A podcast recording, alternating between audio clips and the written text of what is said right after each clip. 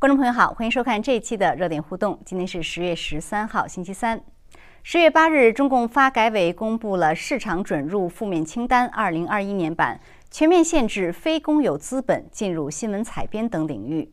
这个规则呢是细化成了六条。有分析认为，这可谓是最严厉的对民间资本进入传媒的管制，将造成行业的大倒退。随后呢，就传来消息，蚂蚁集团已经将其持有的财新传媒的股份全部卖出。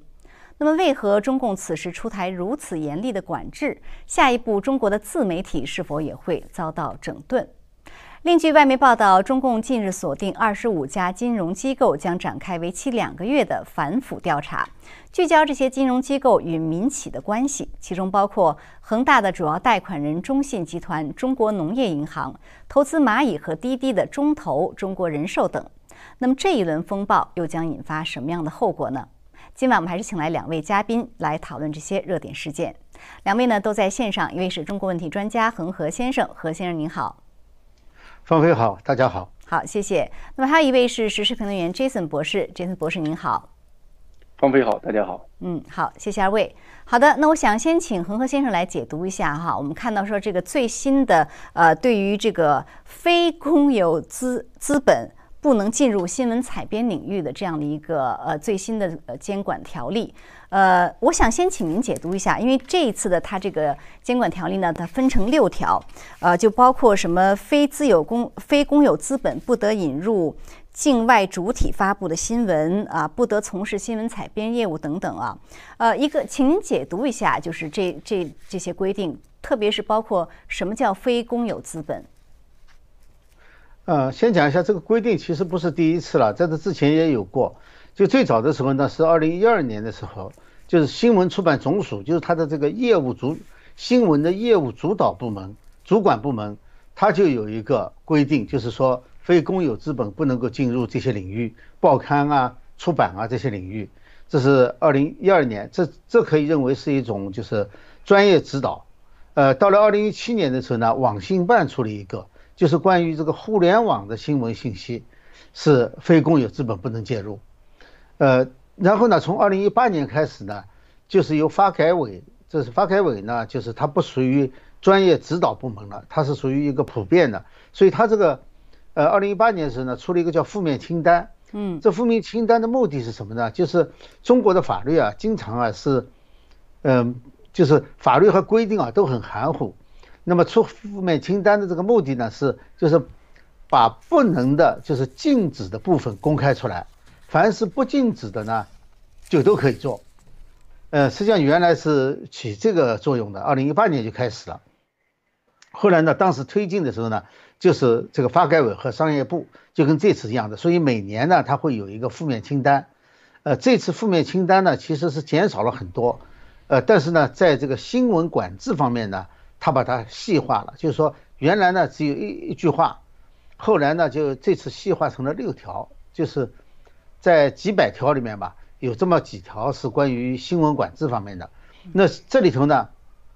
就是有一个呃具体的，它是代表什么意思？嗯，第一个呢，你看六条规定啊，第一个就是非公有资本不得这个呃就是从事新闻采编。所谓新闻采编的话呢，就是到第一线去采新闻嘛。对，那就是这个媒体的最原始的职责。那么这个他说。私营经济是不可以的，就是说，你如果是一个互联网的，呃，这个机构哈，你比如说什么腾讯啊，或者是网易啊，你不能自己去采访新闻，你只能拿这个中共中宣部，就是中共的这个几个大的喉舌啊，他们采的新闻，你可以拿来转载，你自己不能去采，这是第一个，就是新闻采编一定要是中共自己垄断的。第二个呢是非公有资本，你不能够投资。和就是投资设立和经营新新闻机构，就是说，呃，采编是技术上的，就是说你专业方面去采编，但是投资呢也不可以，就只要是这些新闻机构，呃，是是非公有企业、非公有的资本就不能够去入股，嗯，不能入股的话呢，我想这个可能就是说，是，那禁止投资吧，呃，就是说在财务上，呃，不能够干涉，通过财务试图来干涉。这个，新闻这方面的这个中共的垄断地位，我觉得这是在财务方面。第三点呢，就是它不能经营新闻机构的这些版面，呃，什么频道啊这些东西，包括公众账号也不行。对，也就是说呢，你不能够，这就有点像这个 subcontract，就是，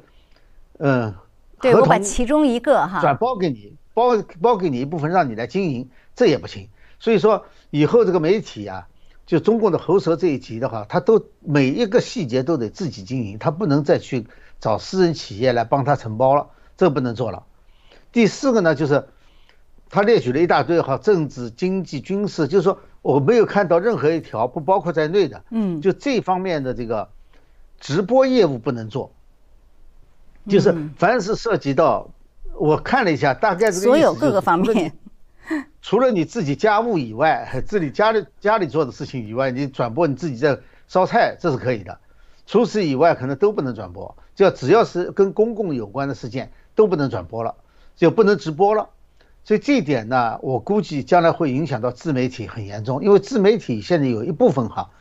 除了评论以外，还有呢就是娱乐以外，确实有一小部分呢是赶这个新闻热点的。那这些以后就可能是呃禁止的部分。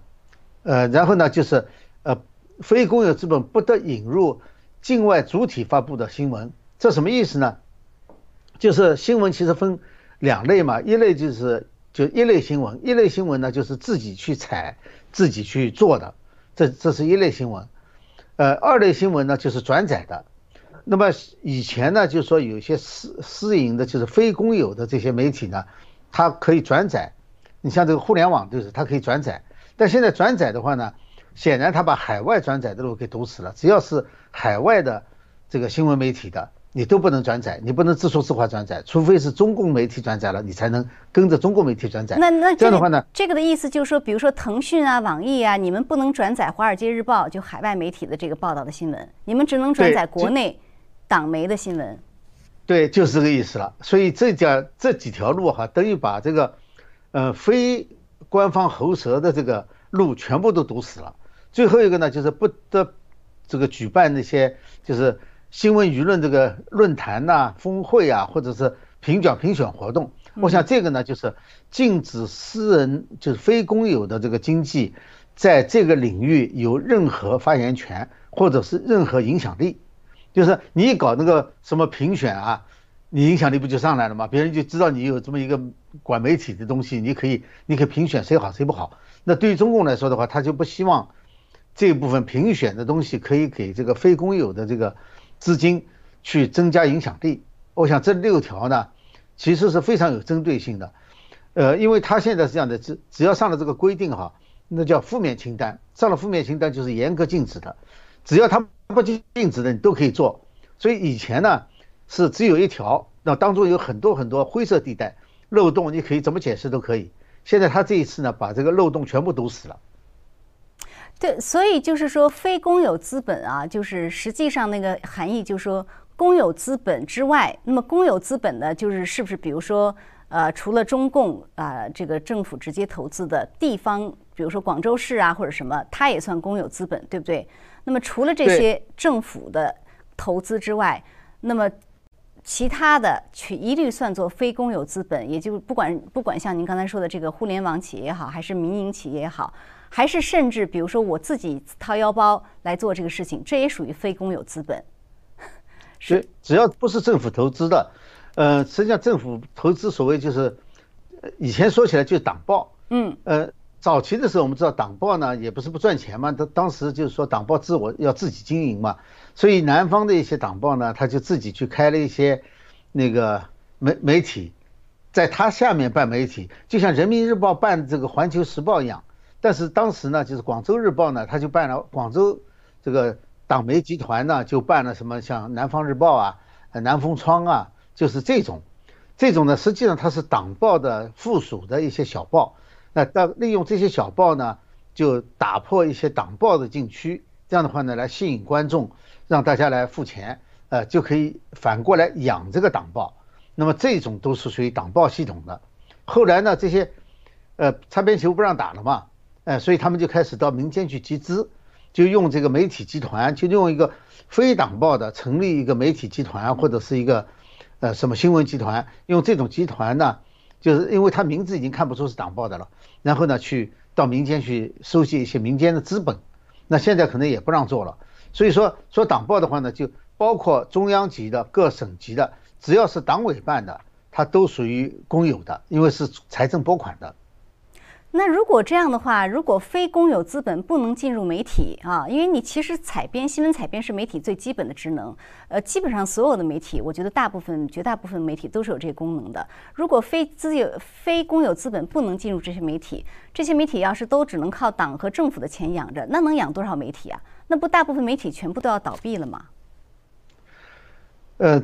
他党报的话，可能就是现在不知道在经济上怎么管哈。我现在发现有一些问题是这样的，就是说在政治上卡紧了以后呢，嗯，其实现在很多政策它并不考虑后面的经济问题。呃，那么党报的话呢，如果说是省一级党报的话，它应该由省的财政来出，但这样的话呢，实际上收入会大大的减少。如果你不去到民间去筹款的话。呃，要维持下去很困难，但是显然呢，现在在制定政策的时候呢，更重要的是考虑它的政治效果的问题。关于经济方面，我们可以看到现在一系列的行业的整顿哈，它都牵涉到一个经济问题。呃，很多人失业啊，或者这个行业就呃运行不下去了。但是目前看还看不出来，就这方面的政策哈，会有这种是呃考虑这部分人失业的问题，或者这个这个领域的经济状况。经营好和不好的问题，可能还没有放到议事日程上来，所以我们现在可以预计的是，这些报刊、这些杂志、这些媒体都会遇到很严重的经济问题。但怎么解决？目前我们没有看到有相应的政策出笼，或者是相应的规定。嗯，好，那 Jason 博士，同样这个问题，我引申的问且请教一下您，就是我我们且不去管党媒生不生存得了啊，但是就是说有一些民间媒体，你比如说这个消息刚出来，我们就看到有消息说，呃，蚂蚁把这个财新的持股全部卖掉了。那一个蚂蚁，一个财新，就是最典型的两个，一个是互联网的资本嘛，一个是这个 民间的媒体嘛。所以这样的一个规定出笼，您觉得是不是针对这样的个体来的？然后会造成什么效果？其实是的，这个我们知道了，财新集团呢，呃，胡舒立是大概是两千一百呃呃呃两呃两，就是二零一零年建立的，当时呢实际上是顺应中共当时的一个政策，它是在二零一一年初。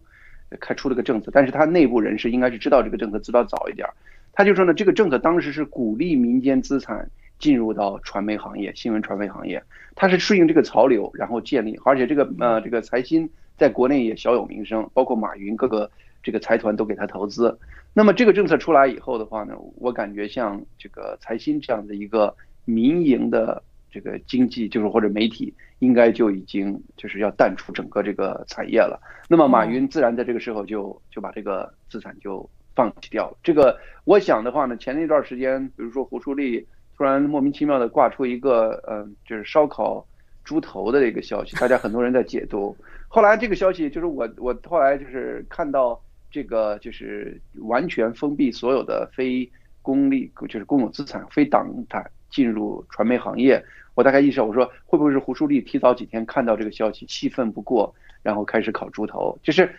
但是呢，我的感觉上，其实呢，这实际上是一个，就是一个消息又一次团灭了中国的一个产业，一个这个产业基本上就是，呃，就是跟媒体所有相关的民营资产。呃，刚才那个恒河已经全面的把六条都分析了，其实你可以注意到，就是说呢。它不光是你不能做媒体，不能投资媒体，甚至你有一点点对媒体的影响力都是不可能的。你比如说，你给媒体举办会议，你给媒体发奖，这些全都不可能。甚至包括你去转播一个海外的篮球赛或者足球赛，这都不允许了。就是呢，一切你作为一个就是非党产去影响很多人的活动，哪怕你表面是一个体育比赛，这都不允许了。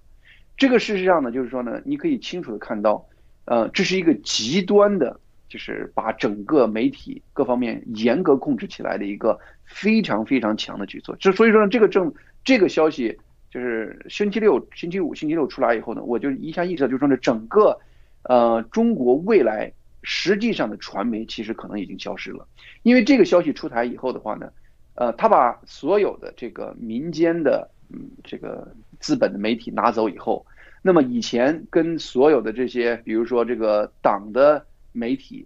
产生市场竞争的这些因素就消失掉了。那么真正的党媒它就会更左，因为它没有跟它在内容上，呃或者说是抢新闻上各方面跟它竞争的这样的一个市场大环境。那么党媒就跟历史上你经济转入计划经济以后，完全按党的意志来说话的时候，那么媒体基本上也就是包括现在的一些党媒也会丧失它真正的去采编各方面这样的这样的一个运行状态。所有的中国传媒很可能因此都会进入一个消失的状态。以后中国真的是没有媒体了。呃，习近平的那个就是媒体是党的喉舌这样的一个说法，真的会。非常准确、非常严格的在中国开始实施进行下去了。可是他怎么去执行呢？你比如说中国的这么多呃省市、这么多地方，他如果有个地方的报纸，他从哪哪哪企业拿点捐款，他每一个都可以发现吗？他发现了以后，每一个都可以做惩罚吗？呃，现在呢，中共其实呢，它是双管齐下，它对于用很多方式在限制私有的财阀。马云讲的，或者说私有的这种呃资金进入教育、进入媒体，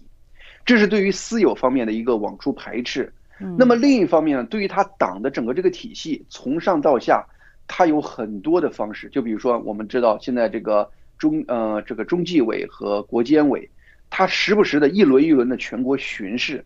这个巡视这个运作方式本身的话呢，其实就是让从上到下各层官员。你必须严格按最中央的，就是某就是一个人的思想去行动，那么就是整个这样的一个运作方式，也让他保证的话呢，就是说呢，你不敢去做，就是底层官员，他不会说为了我这个媒体能多赚点钱，我把我的乌纱帽丢了，或者说呢，我直接跟这个最中央的这个政策对着来，这是不可能的。在中国的官场，为什么他把整个中国的官方？这个资金还允许他这个在做媒体这个事情，是因为官钱是他给的，那么他对于这群人的控制是百分之百的。那么你比如说像胡舒立这样的人，他最终是个私人媒体，他赚钱是他的唯一目的。那么呢，你中共有政策，他可以呃，就是不就是迎接你的政策打擦边球，这个擦边球本身就让。这个中共包括习近平非常恼，就是反感，因为呢，你不断的打擦边球的过程中，他就不断的得监管，同时呢，你又使得他的党媒有这种竞争的这种压力，所以说呢，当他把所有的这些，比如说财新这样的媒体从整个媒体行业拿走之后，那么他对于党这个体系的管辖，就直接可以让他做到对于所有媒体就是全方位的、非常准确的，没有任何人跟他耍心眼儿的、打擦边球的来进行。他的这种喉舌宣传，对，这听上去是个非常可怕的前景啊！因为我记得之以前中中国南方那个像《南方周末》，那是属于是比较好的一个纪实报纸，最终在中共的政策下就被打掉了。现在可以说中国也就是财新。我记得前一阵这个有关限电啊，有关那个恒大还出了一些深度报道。呃，你像这样的媒体，如果以后没有的话，你真的是万马齐喑啊！你在中国这个，对你包括郑州的当时的很多消息，其实都是像这样的媒体爆出来的。呃，党媒现在是不做事情，就是躺平的状态的。嗯，所以说呢，这个呃，我感觉这次这个清单出来定的这么细，细到了嗯各方面的影响力，包括你给奖、组织会议这样的影响力都不允许存在的这样的情况下，就是说呢，这方面他是真的是下狠心。下决心来刹住整个所有的党外因素对于中国媒体的任何影响。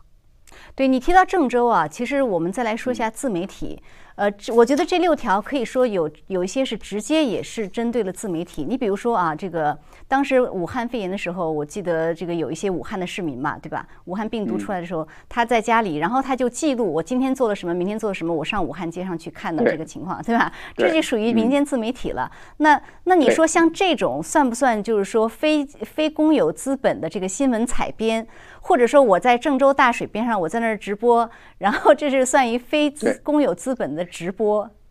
这当然算，这当然算。你看，就是我们前几年那个洪水，武汉，我当时一直看一个频道的人，一个武汉的人到江边去看水涨到哪儿了啥了这样的一个情况，这其实都是新闻采播。那么未来这都是不行的。所以说呢，中国的这个呃整个自媒体行业可能又要就是我就说了，一个政策再次团灭一个产业，这个产业就是中国整个民间这个新闻媒体这个产业。那么这群人当然他很多人都是以此为谋生的，那么他们只能庸俗化。其实呢，中国你去看这个整个中国的自媒体行业，呃，庸俗化的程度已经是非常非常可怕了，就是呃插科打诨的成为主体，个别的有新闻价值的，我现在是一个一个看不见了。就是基本上这个政策出台以后，它就有法律依据的去打击你了。呃，这就是我在我看来的，就是基本上你要说点有思想的东西的这种自媒体，将来应该都要悄然生息的这个在整个视野中消失掉了，剩下的就是插科打诨，就剩一个插科打诨。嗯，那何文先生也请您来谈一下，就是您觉得为什么在这个时候，呃，中共要出台这么严厉的这个舆论控制和新闻管制呢？呃，甚至是把整个媒体、把整个行业团灭。呃，其实中共的这个对媒体方面的控制哈，一向是比较严格的，就是说在其他的领域有所放松的情况下，这个新闻媒体这个部分啊，它也是相对各个行业来说是开放的最少的、卡的最紧的一个部分。因为中宣部一直管着这个所有的媒体，嗯，所以后来这为什么就是你看哈那个 BBC 那个报道里面就谈到这个就是财新投资的问题啊，阿里巴巴这个。在这个财新的最大的股东就是这个华人文化新，呃，华人文化集团。嗯，华人文化集团呢，实际上是上海的，它是上海市委、上海市的宣传部门的一个集团。那么这个集团呢，就是以这种民间组织的身份啊，呃，民间团体的身份出来，就是为了骗外面的钱。还有一个作用呢，是骗国际社会。所以当时我记得有有有些人。就是为了搞清楚这些集团怎么回事，做了很多研究，呃，要把它揭出来。这是中共，实际上是中共的在背后，是中共的喉舌，嗯，而不是什么所谓民间文化团体或者是民间这个新闻团体。那现在就好了，中共把这个呃理清了。以前有很多事情在海外要跟这个海外的这些政治人物要说清楚，中共的一些就穿着马甲的这个。中共机构啊还不容易，现现在习近平倒是很很干脆，把这些一个一个的都归到完完整整的就归到党的系统里面去，呃，也不搞那些伪装了。我觉得这倒是一件很好的事情，呃，但是他为什么要这么做呢？从两方面，一方面呢是从这个就是目前习近平要走的中国的这个方向来看，嗯，他不是一个。呃，不是一个行业，不是一个企业，不是一个个人，而是说它整个方向很清楚，就是要把这个私营的资本啊，呃，排除出对中国的政治有任何影响力的这个程度，完全排除出去。那么当然，呃，对于宣传领域的话，应该是最重视的，他绝对不允许在宣传的调子上有任何区别。这是他的一个整个的，就是从他的世界观，从他的对这个国家。呃的愿景来看的话，这是，呃这么安排的，就他自己，所以说你可以跟最近的一系列这个行业和领域的这个清洗啊啊结合起来看，但另外一方面来看的话呢，和中共当前这个形势是有关系的。一个呢就是说，目前你看啊，房地产原来这个国内的经济啊，现在房地产业本来是呃这个国内经济最主要的一支推动的拉动的力量嘛，现在房地产已经不行了。那很可能其他方面呢也会出问题，有的地方已经出问题了，再加上今年的这个各种灾害啊也特别多，所以这时候呢，他，呃，更要把这个媒体啊控制住，就是不能够让这种这种就是，呃，中共认为不稳定的因素，在这个媒体上面披露出来，或者是在自媒体上披露出来，要完全管控。那再一个呢，目前我们看台湾问题比较紧张嘛，是。那有人说习近平要备战，是不是备战这个不清楚，但是呢，肯定的是说，在这段时间之内，呃，中共还会有一个是危机的处理，还有一个呢，是不是在处理危机当中需要对外做一些事情？那么在这种情况下呢，媒体的控制就非常重要，呃，因为他最终的目的是要控制住中国的老百姓，不能够让中国的老百姓知道任何真相，任何。海外发生的事情，或者是国内发生的事情，已经有很长时间了。国内的发生事情要到海外来看，那现在把这条路呢，国内发到海外的这条路和海外送到国内的这条路，比较大的官方途径给堵塞掉。我觉得可能有这几方面的因素。嗯，好的，Jason 博士呢，对于这个为什么现在出台这样的严厉的监管，你有什么补充吗？对，我同意恒河的分析，就是说其实是两方面，一方面是被动的，一方面是主动的。就是被动的说呢，就是说中国现在，呃，就是好几头灰犀牛就是扑面而来，呃，比如说刚才就是谈到的整个经济领域、金融领域，就是房地产了，各种就是企业就是大的暴雷的事件不断的发生，然后呢，这个金融领域再包括这个就是整个能源，还有就是其他的就是灾难这些东西的话呢，就是对于中共来说，它是必须捂着，你就像是。你提个塑料袋儿，这个塑料袋儿已经快烂了，你怎么办？你抱着它呗。就说呢，就是你控制的越紧，就是说呢，它就是是因为它这个方式已经快烂了，撑不住了。呃，这是这是这被动一方面，主动一方面就是确确实实有人分析，就是说呢，他想打仗。那么如果他想打仗的话呢，他必须得控制媒体，把中国人的思想变成一根筋儿。呃，就跟现在这个长津湖这个电影一样，这个电影千疮百孔的历史错误。但是他不能说，因为这个电影需要把中国人训练成愿意跟他打仗的一个状态。那么这就是要求，就是他这是主动的，就是呢我有这样的一个目的，有这样的一个开始就是快速塑造人的这个思想的这样的一个要求。那么呢，怎么快最快的就是塑消这个把这个人塑造好呢？就是给他一个完全封闭的状态，高压式的这个塑造这一批人。所以说呢，这也是这个一个主动的原因。所以说这两方面原因可能共同都有。所以说呢，就是他出现。这个非常极端的开始控制中国的媒体，不管经济问题，经济就是你投资我都不要了，我就是要把所有的媒体、所有的声音控制在我手里头。嗯，是我们看到最近中共的做事，这一年来这这个做事都是一个一个特点啊，就是说，呃，极端的一刀切的运动式去做，然后至于说后果是不顾的。所以呢，就是另外还有最近另外一件事情，我觉得也是同样类型的，就是呃，最近中共又开始了对金融领域的这个整肃。呃，这个好像是呃首次，它这么大规模的对二十五家金融机构，而且都是很多是国有的这种金融机构来做一个巡视。那像我刚才这个片呃一开头说的，跟恒大有关系的，跟滴滴有关系，跟蚂蚁有关系的，甚至跟包括跟海航有关系的啊，您怎么解读中共这个最新的这样一个对金融领域的整肃？对海外媒体有分析，比如说《华尔街日报》最近一篇文章，他分析说呢，说这次整肃可能是跟恒大、跟滴滴，或者说是跟蚂蚁集团这方有关系。但事实上呢，中共官方的说法，它实际上是，呃，是想就是说呢，保证这些金融机构，这个国就是中共中共自己的党产，完全是有符合这个政治要求的。呃，什么意思呢？就是什么就叫政治要求呢？就是呢，完全符合习近平的意志的。那么习近平的意志是什么呢？就是说呢，党产就是党产，党产不应该被任何外部的这种私营的，或者是某个呃财阀，或者是某一个个人所影响。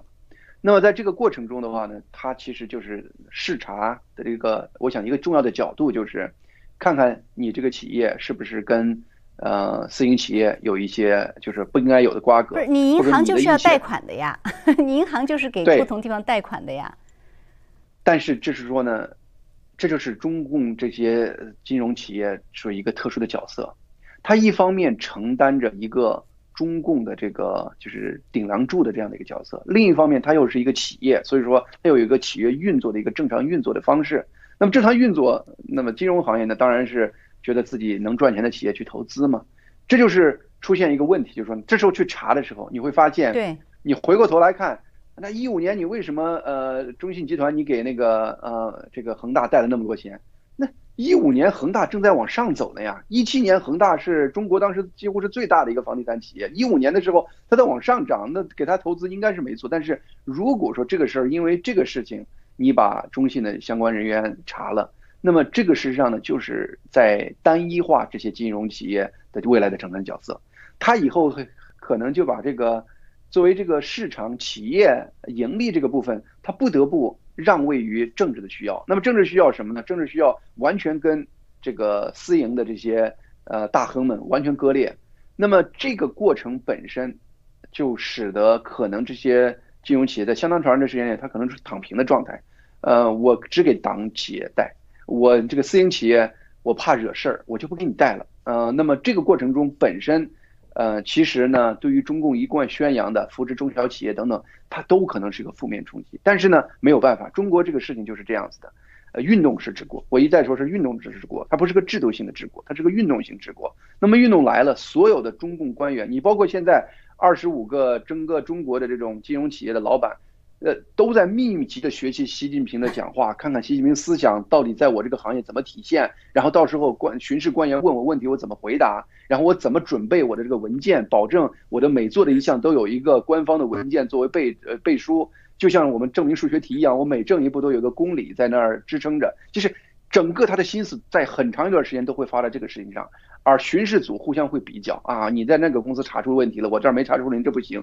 这成了一个互相整，就是中共内部互相整的这个过程。整的这个过程，公共官员就得躺平，就是说，所以说呢，在我看来的话呢，但是另一方面，你从就是习近平那个角度来看的话呢，嗯，这就是他的需要，因为啥呢？他保证中国任何一个领域不留白的听他的话，严格学他的思想。嗯，就是某种意义上讲的话呢，嗯，今。三胖在北朝鲜的那个权威，呃，我想中国可能逐渐会出现。就是原来那个胡锦涛和温家宝说：“哎呀，我的政令出不了中南海。”那是因为呢，他没有尝试这样的方法。你必须用这样的方法，一个一个的去巡视。巡视这个方案就是最近这几年搞出来的。这个方案真的是像抽螺，这个就是小时候抽那个螺旋那个东西一样的，就是说呢，抽的中共官员就不得不完全按中央的意志走。那么经济因素、经济发展。这个时候就不得不让位于政治因素。对，抽到后来就是疲于奔命，最后很多人自杀哈。但但是就是说，我觉得从某种程度上，你依然是很难理解习近平为什么要这么做。你比如说恒大，他现在这个恒大的这种债务危机啊，甚至可以嗯引爆这个整个中国房地产的这种暴雷。呃，在这种情况下，银行的坏账他都不知道该怎么去去办，就是银行本身有点自身难保。这种情况下，他要去查银行。当然，他的这个说法是说金融腐败，所以就说您怎么理解他最终想要达到的这个目的呢？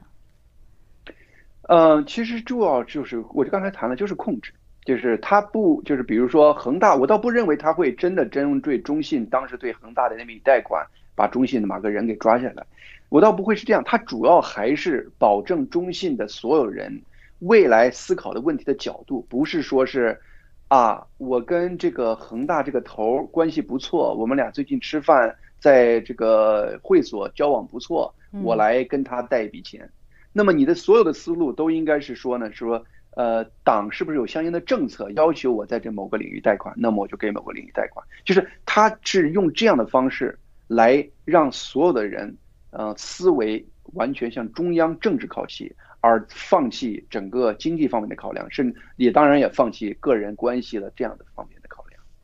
嗯，且不说它能不能达到目的啊，但是我觉得这里面还有一个很关键的因素，就是中国的这个金融业，中国的这个权贵和资本是分不开的嘛，所以金融业很多后面其实都是太子党啊这种权贵阶层。那他这样的一做的话，您觉得这个牵扯到的这个呃政治的因素和政治权斗的因素有多少呢？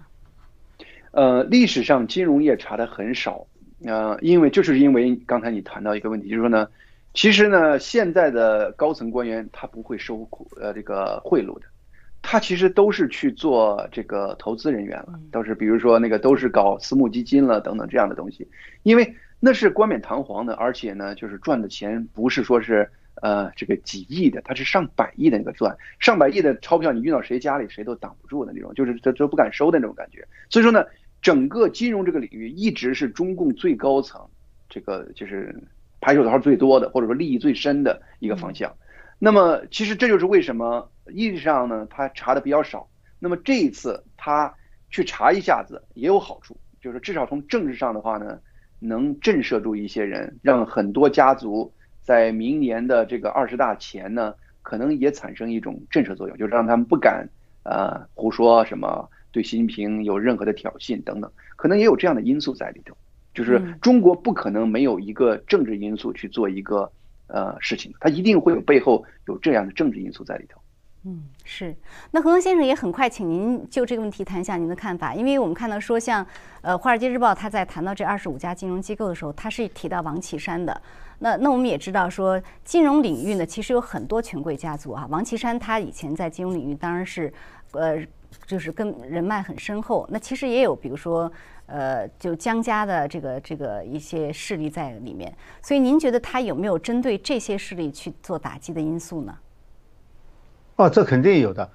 呃，因为十二大之前的话，实际上现在我们看到这个，嗯，呃呃，二二十大二十大之前哈，呃，其实中共内部的这个争斗啊，其实是蛮严重的。就虽然说现在目前我们看习近平是完完全掌控了局势哈，但是你从另外一方面看的话啊，这些呃中央级的或者是像解放军报这些都在那里，呃，很多媒体都在谈这个政变啊，或者甚至是连这个呃处理，你像江苏省那个。呃，公安，呃，江苏省公安厅的那个，那个一个一个处长，呃，他就是这个姓罗的是吗？哎，对，呃，直截了当的就很可能是想这个策动呃暗杀这一类的行动了，就好像是。是。那么也就是说，这里头其实是蛮严重的，就是你不停的谈政变哈，还列举了历史上很多这个例子。那显然的话呢，是，呃，要在二十大之前呢，要把一些呃挑战性最强的这些家族给镇住。因为这些家族呢，他都有强大的这个金融的势力在背后，就是说他不见得有政治，就政治上他已经不见得是在位的，呃，很多不在位的，你不，你比如说江征，他们不在位已经很久了，所以他们的影响力呢是要通过还在位的人去体现出来的。这就是我觉得为什么现在会，呃，还要去肃清周永康的流毒，为什么要在这个政法系统大规模的清洗？呃，实际上这些人。某种程度上很可能在代理那些已经退休的或者是已经离开政坛了一段时间的人，代理他们的利益，呃，所以说在这里呢，就是两个方面，一个呢是把他们可能在这个现在体制内的还在掌权的那些人的给清洗掉，另外一方面呢是这些大家族呢把他们的这个钱的来源啊，这个金融这方面呢给切断掉，或者至少是呢。有一个政策作用，就是我现在在查你这个了，你要动一动，那我马上就给你好看。所以这几个方面一动以后呢，呃，我想可能是为了确保二十大的这个，呃，连任也好，或者是二十大的新的布局也好，可能这是能够，呃，其中起到一个作用吧。因为我们可以看到，就是中共的这个所有的金融机构，严格的说，它每个金融机构都一定有一个很大的这种，就是这种大家族的权利。和这个金钱，呃，结合起来的这么一个集团，在多少控制着那些金融机构？嗯，是，呃，好，那还有一点时间啊，我想很快请恒恒先生再谈一下另外一个事情啊，也是挺有意思的，就是说，呃，我我就是这两天还有一个消息是说。哈佛的这个中国学院，它在北京的这样一个暑期班办了十六年，就是每每年有两个月时间哈，好像美国这边的学生去去北京，然后就去做这样一个访问学生。他这样一个计划呢，现在呢，呃，停了。他说他要把这个呃中国学院从北京搬到台北，而且要叫台北学院。所以呢，很多人分析它是一种中共这个软实力啊再次受挫，因为哈佛其实跟中共走得很近嘛，所以这样一个事情就引起了很多人关注。那您怎么看这个事情？它是一个孤立的事件呢，还是真的确实说明说它在这呃软实力方面呃现在越来越多的受到这样的一个脱钩的一个现象？你要说是软实力受挫呢，我倒觉得不见得。呃，外面清孔子学院这是软实力受挫，但这一方面呢，呃。这次看来的话，是中共这方面主动行动。嗯，呃，因为从目前所知道的情况来看的话，说是跟他们合作的北京语言大学啊，不能够给哈佛那个就是这个去什么宿舍什么去学习的学生提供足够的后勤供应，包括这个住宿都不能够保证。那这个只能说是中共方面主动提出来的。我们知道，呃，中国很多大学就是为了吸引非洲留学生做了很多很多安排。那那从来就没有什么住房的问题，还有那么多补贴，但是为什么这个时候对哈佛的这些学生就要这么苛苛刻呢？我觉得这实际上是故意做出来的，就跟当年奥巴马到呃中国访问，就忽然说是这个梯子坏了，这个飞机的那个梯子坏了，让他从那个 飞机自己那个下面那个自己放梯子一样的，在中国没有一件事情不是政治的。如果说有跟哈佛有一个项目，突然之间说是床位不够了。那些哈佛的学生不能够，不能够都住进去，那肯定是一个政治，就是一个政治信号，呃，所以哈佛这一点呢，他们已经说得很清楚了，就是就是因为这个，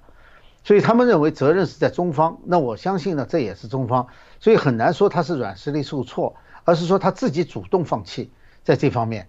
那么为什么呢？有人认为可能跟这个，呃，就是孔呃国外在取消孔子学院有关系。还有一个可能性呢，就是和美国的关系呢，现在哈，就像刚才杰森博士说的那条，就是中国的官员啊，现在不敢在政治上面啊，去犯可能的错误。既然美国现在跟中共交恶交得这么厉害，而且中共现在表现出的一种就是战狼外交也好，或者是就是。呃，这个不买账也好，那么这时候呢，如果对美国的跟美国合作的项目表示过多的热情的话呢，那可能会犯政治错误。于是这个时候呢，不见得是上面有个统一命令下来，但是根据这个风向呢，人家会适当的调整，就是我不这么热情。而在中国呢，你只要不热情，事情就办不下去，那就可能导致这个结果。所以呢，这跟中国现在目前一个大的政治方向是有关系的。如果我们看到哈，如果非洲的留学生也受到同样待遇的话，那我们可以认为这是另外一件事情了。但是如果说现在没有看到非洲的留学生有这样待遇，而哈佛的留学生有这样的待遇，那么很可能就是一种，呃，反映了中国的一种政治风向的问题。呃，这一点呢，就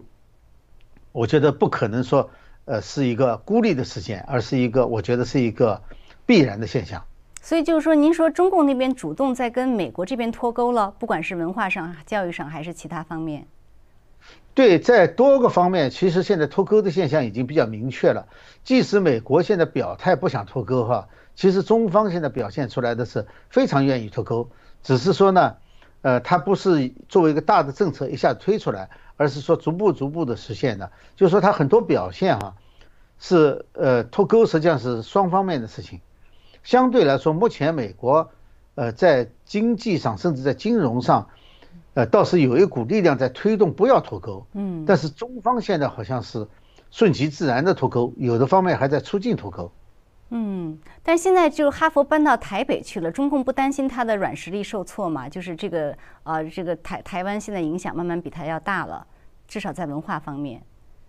呃，这就是我所说的，就是可能在某一。某一个角度上来说的话，这是不是最高层下的？因为跟哈佛的这个合作不见得最高层下，但是呢，他是看了这个政治风向以后，呃，自然而然做出的这么一个呃决策来。嗯，所以说，呃，和台湾的关系以及软实力的问题呢，是最中央最高层的政策，但是对底下来说的话呢，他是以自己目前可能最大利益化或者是最小损伤的方式来考虑问题的。呃，你不可能让北京的某一个语言大学去考虑习近平考虑的这个和台呃和台湾争夺这个呃呃争夺朋友的这种这种事情上面去，不大可能考虑。所以这个呃目前来看，我们看呃中国的这个对外政策方面，或者是在一些文化交流或者是合作方面哈，会出很多问题。呃，其原因就是因为大的风向和中共呃。在这个矛盾之处哈，大的政策上面，它不见得是合拍的，所以底下人呢，不见得每件事情都能够请示到最高层，所以他们自己根据自己的判断做的决策呢，会发生这种矛盾的。嗯，是。好的，那非常感谢恒恒先生，那我们也感谢甄斯博士给我们的解读。今天节目时间很快又到了，呃，那么节目最后呢，我们也想提醒大家一下，呃，欢迎大家订阅芳菲访谈的频道，频道链接呢就在视频的下方。这周呢，我们刚刚发布了一期对台湾的财经专家谢金河先生的专访，那大家感兴趣的话呢，欢迎订阅、观看和转发。好的，感谢大家收看，我们下次节目再见。